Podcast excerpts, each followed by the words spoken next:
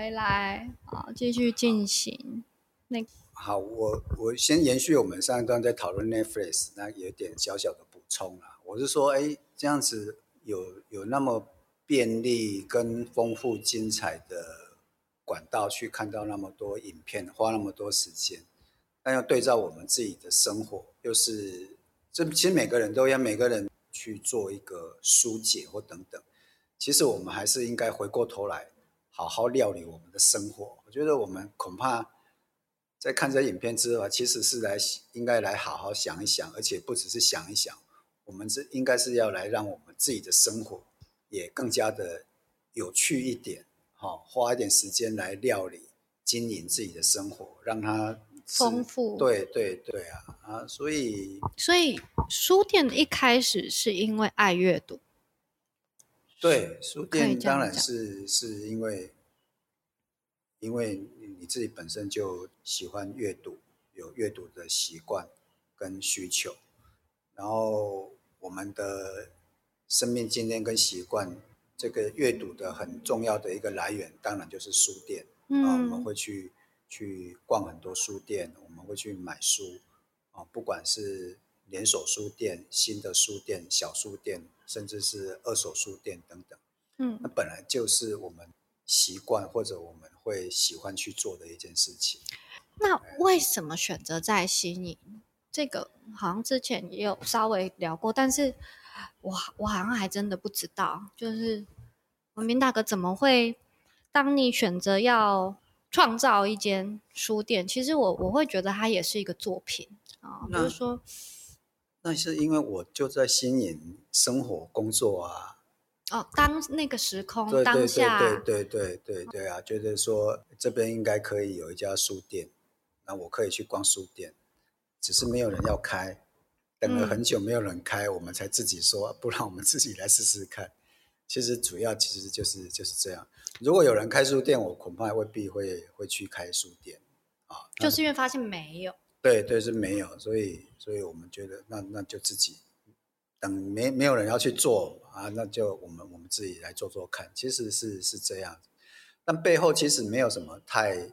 当然你做了你会去想说这家书店要怎么样干嘛干嘛，或者说它有很多非预期的的开展，这个都不是我们原先呃想想象的，或者那个都不是我们的最初的一个动机跟理由，嗯。那这个动机跟理由的背后，或者那基础，其实就是因为我们我们其实是有喜欢喜欢看书、喜欢阅读，有这个阅读的习惯。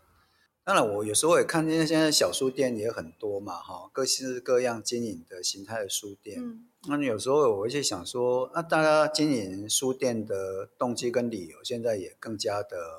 多样化啊。嗯。所以有时候搞不好，我们也可以去理解说，到底。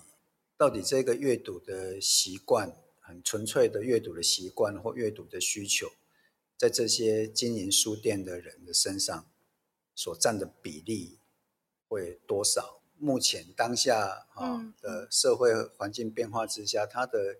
角色功能会跟着调整嘛？啊，其实它也许不是那么完全那么纯粹的，只是提供阅读或者卖书而已。所以大家让书店有更复合式的功能，或有些什么样的取向，哦，在比例上做一点点调整，我觉得这也是呃可以理解的啦，啊，可以理解的。只是说我们如果要 focus 在阅读这件事情，那其实是是可以去从这个角度去探索，呃，这些在经营书店的的伙伴们，他们自己的一些。阅读的经验，嗯，这个还是相对要回过头来检视。对，我觉得这个也是有趣的啦，啊，这也是是有趣的。但是我我还是回到拉回来晒书店问文斌大哥哈，那到现在其实也好像几年了，书店从开始到现在，以新颖这个我们到新的这边而言，我们如果从我开始。经营这样一个书店空间，应该是差不多有超过十年了，嗯哦，然后换到新的这个地方，大概七八年这样子。嗯，对，有有没有后悔过？我觉得对，就是说经经营书店，当然我们没有，我们是第一次经营书店嘛，开书店，确实很多事情是我们依旧永远。我们没有没有 想象到的啊，我们不知道的，我们也没有没有没有这样子的一个经验，确实有些东西是超乎超乎预期的的，有些困难哈，或者我们不擅长的地方，对啊，但是当然也谈不上什么后悔啊。我想说，如果没有经营书店，才有可能会后悔。嗯，哦，那因为这个原因是我们对自己的了解，就是说我自己是一种比较倾向哦，在一个光谱上，我是比较那种介入型的，嗯要参与型的嗯这样子的一个倾向，左派的，也也也不到说左派，就是说对一个事情，我们嗯我们比较不希望说只是在干等旁边观火哦，隔岸观观火的那种角嗯色嗯。其实我们看到一件事情，觉得你对他有意见、有感觉，你是会想要跳进去的。这就是我非常尊敬对你就会文明大哥的地你，就会你你就会想要跳进去，你想想说你管他的，你要你要你要干嘛，或者你要试试看，或者你有意见，或者你你有想法，你希望看到它被实现出来，被被不管它后来的结果跟你的预期有没有一样，嗯。啊但是那个过程或者那一个你一定要去试试看，你才甘愿这样子，好，或者说你就是要做，你不会在旁边看，然后有一堆想法、有的意见，可是你没有真正去把它实践，哦，没有去试试看。我想，如果我没有开这家书店，但我可能一直对书店或者阅读的这件事情，对对嗯整个台湾社会这个出版也好，阅读版，可能你还是会有一些意见啊，有些想法啊。那但那你那你就是只是一个旁观者或者一个读者的身份去去关注这样一个事情而已。那在这个呃过程里或这条路上，有没有哪一个时间点让你觉得，哎，我有达到某一种里程碑？这个就是我当时想要的。虽然那个那个都可能是一路上的一些心得或历程啊，或有没有哪一个嗯就让你觉得，对，这个就是呃，的确很接近我那个那个想法的这个。这这个初衷或者是这个走向，对我，我觉得我们当然是每每每每一年每一天的经营都在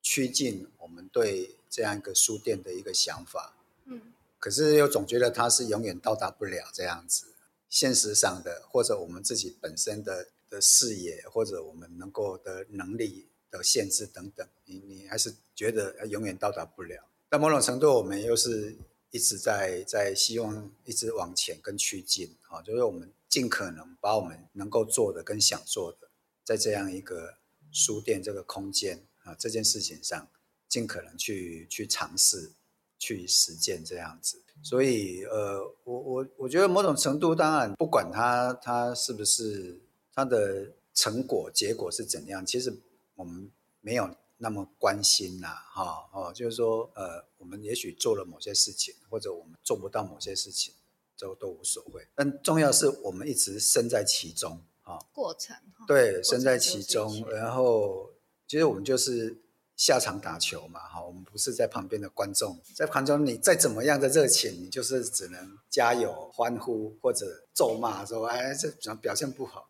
那你就是一个 相怨，不是，反正你就是一个观众，有观众的乐趣。嗯。但我们就是对自己的理解，就是说我可能没没有办法只有满足当观众的乐趣，嗯。我必须是一个 player，嗯，我我得要这样子。这也是来自于你对自己的理解对对，不就是说嗯。我我这样子，我我我才甘愿，嗯。我才真的不会后悔。哎嗯，就算我失败了，但是我我才我如果说没有下下场当个 player，一直还在当观众，我想我应该会后悔说。啊，这样子我应该那时候应该就就应该就应该决定要投入或等等。嗯，所以所以是是这样子啊，那个是每个人对自己的理解哦的的一个判断跟选择啦，对，倒也不是说一定要怎么样。所以换句话说，其实你就在做你最想做的事情，对不对？其实可也可以这样讲，对，但但这不就是每个人都都好像都应该这样吗？嗯 每个人都想做自己想做的事情。嗯嗯，哦，这样。没有，因为刚好过程中也其实也跟文明大哥聊到，就是说啊、有一个话题是无条件的爱然后，那就是说会不会其实我们手上一直在做的事情，然后就是不管他说，就是说，哎，到底有没有这个所谓的这个嗯考量啊、哦，就是说，对啊，就是说到底他会不会成功或什么那些，我们当我们屏蔽掉的时候，我们手上一直在在做的事情，哈、啊，不问结果这件事情会不会很趋近啊、所谓的无条件的爱？我觉得当然一开始决定投入，当然很有可能是没有想那么多。事实上，以我而言，以晒书店而言，确实没有想那么多，在经营上啊，跟算是一个冲动吗？还哎是说算就是是一个就是我刚刚讲，管他的？没有人 开，啊，再等下去好像也不是办法，好像也不会有人开。那那很迫切需要阅读，我那们就来自己开。对，然后我们对对书店有自己的一些想法，嗯啊，那我们就讲，那那自己来试试看。但你说呃有条件无条件，但你你你就算虽然一个想法，不管你你进去实际到经营，你确实还是要得得很理性的哦、去面对很现实的经营面。嗯嗯所以你要处理很多，你要开始去处理很多经营的课题啊。我觉得这你也是没有办法回避的，它就是你做这件事情里面的这个过程里面的一个部分，甚至也是很重要的一个部分。嗯那就是让你怎么样实际去经营。那那你有些理想也好，或者一些想法，你你还是要想办法让它有机会、有可能被实现嘛。嗯那这个东西就是涉及到很具体、实物、很理性的考量跟经营的一些方法。嗯，我觉得这个你还是要面对啊，哈、啊，这个东西是是要很务实、很理性的面对。这个东西不能说用什么我无怨无悔啊，哈、嗯然后凭个勇气去干嘛，哈、就会太恶心。对对，这这。不能只有靠这个东西嗯。啊、那个是可能是你的一个背后一个很深层的动力，没有错。但这不代表说你你就可以嗯，是个借口哈。对，或者说你嗯。你真的要走这件走下去这件事情，具体的经营遇到的问题，你还是得要去面对，嗯，嗯。要去要去克服，对，还是还是这样子，嗯，对啊，嗯所以呃，他就是说那他但情感面呢？准嗯，对爱的想象或想法，情感面它当然还是涉及到一种情感嘛，对不对？它绝嗯对还是有务实层面，因为其实应该说独立书店，我觉得大家都知道，就是经营其实不容易啊、尤其是在我们现在这个网络书店的时代哦、然后购物消费的状况那么多，我认为独立书店的经营者都非常的，嗯，一定有很多很多心路历程是别人无法了解啊、但是同时它是这个辛苦的程度，大家应该也也是可以想象这样子哈、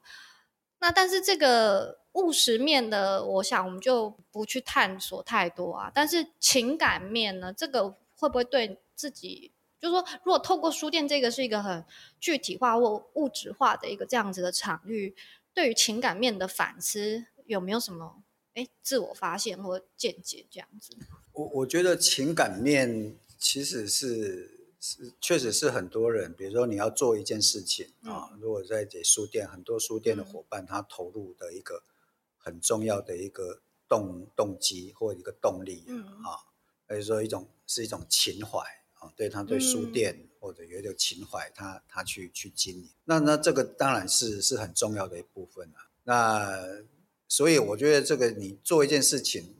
或者我我自己的看法，就是说那个就是可以回到一个很素朴的一个刚刚提到的那个情感面，其实是对我而言，书店这件事情其实它是一个很素朴的，这个情感是很素朴的，就是那我纯粹的，对，哦就是喜欢阅读嘛，然后我喜欢看书，喜欢书这样子啊，然后他就是这样子走到一个具体的，然后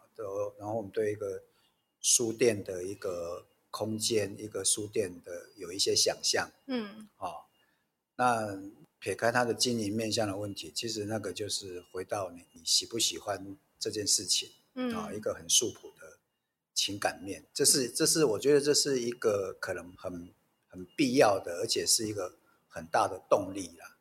只是说你具体去做一件事情，难免即便你是一个很素朴的情感啊，或者说你有一些想法、有一些理想，具体去做，一定会遇到任何你想得到或想不到的一些困难、挫折啊，或者你得要得要处理它。那这时候，我想支撑你的，除了是具体的现实上一些经营上的一些方法的学习跟调整之外，背后可能。也有一些要有超乎情感情怀方面的支撑，嗯，才有办法让你继续做下去的，嗯，啊，而那个东西可能就是比较接近是一种理想性，嗯，啊，或者或者使命感，嗯，或者一种成就感的追求，或者一种价值观的追求，嗯，啊，所以这个东西也许某种程度你把它解成是无条件的爱。好，这种理想性太肉，就是这个智慧太肉麻但但因为但因为你你你其实是在追求一个理想，价值观是对你是要实现一种你心目中一个美好的价值或一个使命，所以某种程度它也算是有条件啦，哈，只是那个条件不是那种很现实的条件而已。嗯，所以有形或有价的，它反而是更抽象的一种。对，所以这种这种理想的追求。我觉得当然也是也是一个很很重要的一个支撑的动力啊。嗯，对啊，所以你那个理想是什么呢？这件事情可能就是经营者或者遇到类似的问题的你要去问的，说你你那个理想到底是什么？它值得你你这样子去追求吗？或者我们也可以回推说，哎，那这样子的人，他当初他这个理想是怎么样形成的？嗯，为什么他会他他会有这样的想法？他为什么要那么很？坚持要去做这件事情，嗯嗯嗯，对，我觉得可能可能会是有这这几个方面的思考。嗯嗯，我我没有，我刚是听得很入迷啊，因为我就在想说，可能很多呃对于这方面有向往的听众听了也会很有感觉哦。我们大家一定有很多辩证或反思，就是说你会去问你自己，然后内心都会有答案，有答。对不对？只是说这个答案不需要啊，一定说啊，昭昭昭告天下这样子哈。所以很忠于自己内心的问答，或者是很忠于自己内心的去做这件事情，是很迷人，然后也很也很值得学习的。我觉得会会是这样。那话题上，我还是会想说，帮来帮我们聊聊音乐吧。你对，因为我觉得文明大家是一个对音乐也很有仪式感。然后也非常有，呃，属于自己的品味或想法，可能跟呃文明大哥说青少年的经历也非常有关系。那你怎么看啊？比如自己对于音乐的情怀以外，还有就是说对于现在这个时代音乐给我们的一些氛围或见解，这样子。好，因因为我不是一个。专业的音乐工作者，哈，我也没有不会任何样的乐器啊。音乐特别，而我们听的也不是什么高深的，我们也没有什么古典音乐的训练学习的背景。其实我们就像从小哈，可能从看电视，跟着爸爸妈妈看电视上的歌星在唱歌，跟着邻居的大哥大姐他们听什么，我们就这样子听啊，然后自己就这样子哎。很意外的，或因缘际会，透过广播，然后一些卡带、CD 这样子听音乐，这样子的的一种过程。那所以就是一般很很一般人的一种经验啦，哈，很一般人的经验。那当然也可以去想说，其实音乐真的有它很迷人的地方。我我个人啦，为什么觉得说，哎，就是听听音乐还蛮不错的，我想要继续听音乐。我自己觉得，第一个它。它很快就能够挑动你的情绪，好，你听不同的音乐，你那种情感面，你的不同的情绪，你就会很快的出来。我觉得这个是一种有趣的生活经验，而且你听到音乐，你的情绪会跟着调整不一样，这是一个。另外一个，它很快的挑动你的回忆。你听到一个音乐，哎，那是以前你是在什么样情境？那时候在做什么事情？穿越时空是穿越时空，所以，所以我这个是我，我觉得我从我一个很素朴，不是学音乐的观点，从一个听音乐，我觉得这是他，他很吸引我，很很很迷人，我会继续想要听音乐的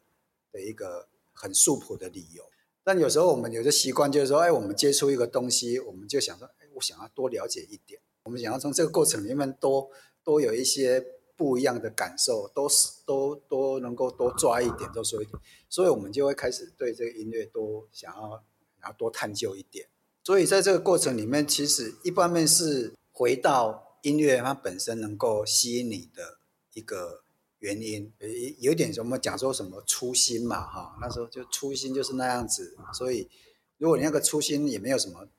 变化，比如说我对他对音乐初心也没有什么改变，就觉得哎音乐就这样啊，所以就很想说哎再再再多听一点，然后多多了解一点，从里面得到一些更更美好的愉快的一些经验这样子，嗯啊，只是说呃。那因为它它本身需要除了乐器之外，哈，如果说我们透过是一些所谓的呃电子设备、音响设备的部分来做一个媒介跟传达嘛，哈，我只是说，因为音乐它本身是透过声音在表现啊，嗯，所以这个声音的值，这个 quality 如果能够再好一点，其实你会对这一个声音，会对这个音乐能够认识或理解的，可能会再更丰富一点，更多一点。啊，特别有些细节，你可以感受的更多啊，所以我只是说，哎，也许我们对于听音乐这事情，多多少少对他那个聆听的那一个情境也好，或聆听的那个媒介也好，是可以再多花一点点，不管是心力上或者金钱上的一个讲究，嗯，这是这是一个。那你回过头来看现在的这个时代，观察到怎么样？他们是不是听音乐有点太随便？会不会？因为我觉得听音乐这件事情，听音乐好像很需要跟人家讨论。就是你自己听，当然有自己的感受，可是有时候你在聊音音乐的时候，你如果跟人家聊，你好像对这一个音乐的感觉，或者你能够。收获得到的东西会更丰富一点。嗯嗯，对，嗯嗯，所以听音乐不是把它当成一个背景音乐，对，一个当然它可以当背景音乐没有问题。嗯，好，但有时候听音乐有时候也也是可以很专注的去听，它可能你会听到更多的东西，它你不会只有听到好像有个声声响，然后只一个旋律，或者只是你听到一些歌词这样而已。啊，其实它这是一个音乐的作品，一个创作，它里面有可能有人声、有乐器、有旋律、有层次、有有思想，对对对，有有它的编曲的一些技术等等。啊，其实你如果那这个东西很重要，其实你还是要透过一些程度的硬体或者媒介，你才有办法听得到了。但我不是说你要去当什么发烧友啊，不是那样意思，嗯，而是说你你只要在这方面。可以往后面再去追求讲究一下，你其实可以从里面听到一些更更丰富的东西。OK，我们可以提醒自己，就是说听音乐这件事情的重要性，还有来自于很多细心跟仪式感啊。我觉得有一点哈，那这其实每个人在做一些事或者做一些判断，特别是选择的时候，我不知道别人啊，我自己的经验是。我会常常回去跟自己对话，回去回想我当时候在任何一个我需要或者我能够做选择的时候，我当初为什么会做那样子的选择？我觉得从这样子的一个自我的回顾里面，其实他会帮自己找到一些线索，然后一路过来会有助于你现在当下你要做这个判断选择的时候的一个。参考好，谢谢文明哥。嗯，我们今天很荣幸，就是啊，有文明哥跟我们分享这么多，然后也有很多，我觉得其实我感觉到的都是一些很正能量、辩证啊。虽然是闲聊，但是我觉得或许聊了什么不是最重要，反而是这个呃，这这个思考的脉络哈，可以给大家一些想法。